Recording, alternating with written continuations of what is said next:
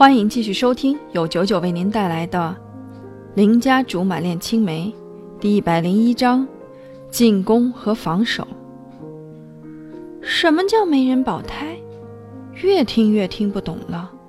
黄盖小心翼翼地说：“老板组织活动，可是自己又不出席，到时候也不问活动情况，久而久之，部门主管就有了对策，封锁所有一切关于活动的消息。”不让员工知道，然后默默吞了活动的款项，欺上瞒下，中饱私囊。感情还有这黑幕？我和罗苏面面相觑，怪不得他说这话的时候跟做贼似的，原来是怕里面那位跟其他主管一样，新官上任就继承了前任的优良传统。于是我潜藏在身体里的正义心又跑出来作祟了。我拍着胸脯说。俗话说得好，天王盖地虎，宝塔镇河妖。放心，保胎这事儿放着我来，妥妥的。黄盖和罗苏用仰慕的眼神膜拜我半天，我一拍脑门，不好，中计了。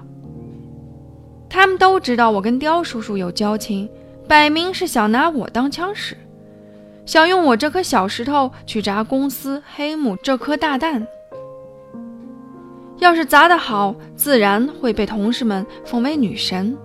可问题是，不仅各部门主管会玩死我，而且以后这种活肯定又是舍我其谁。要是做不好，所有人都得埋怨我。瞬间看到了我灰飞烟灭的前景。不过话都说了，胸脯也拍了，总不好意思弃之不顾。问题是我该怎么做才能保全自己又收效显著呢？这着实难煞我也。罗苏基本上隔三分钟就会问我一句：“想好了没？”开始我还愿意答一两句，到最后我都懒得理他了。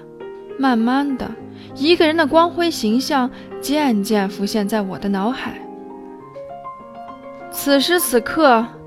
我真想对着貂蝉深情地唱一句：“你存在我深深的脑海里。”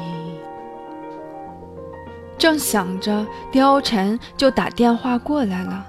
我借口有事儿，没等罗苏就急忙离开公司，主要还是怕风贤知道。什么事儿？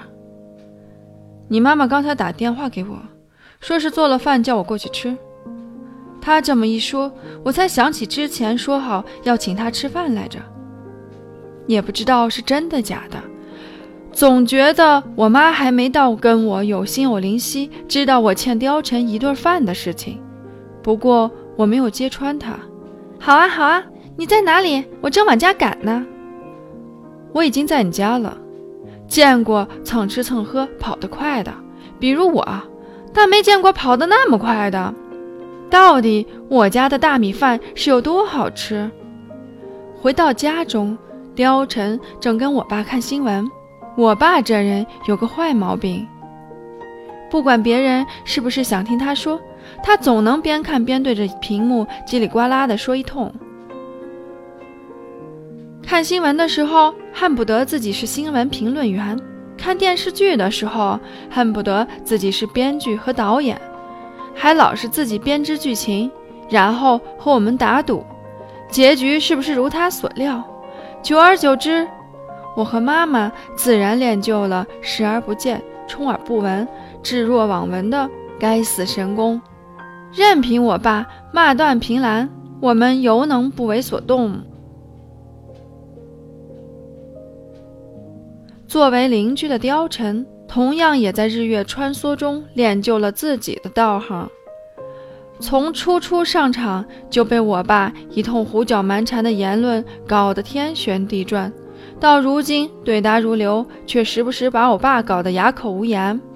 为此，我不止一次的崇拜过他，因为他懂得进攻才是最好的防守。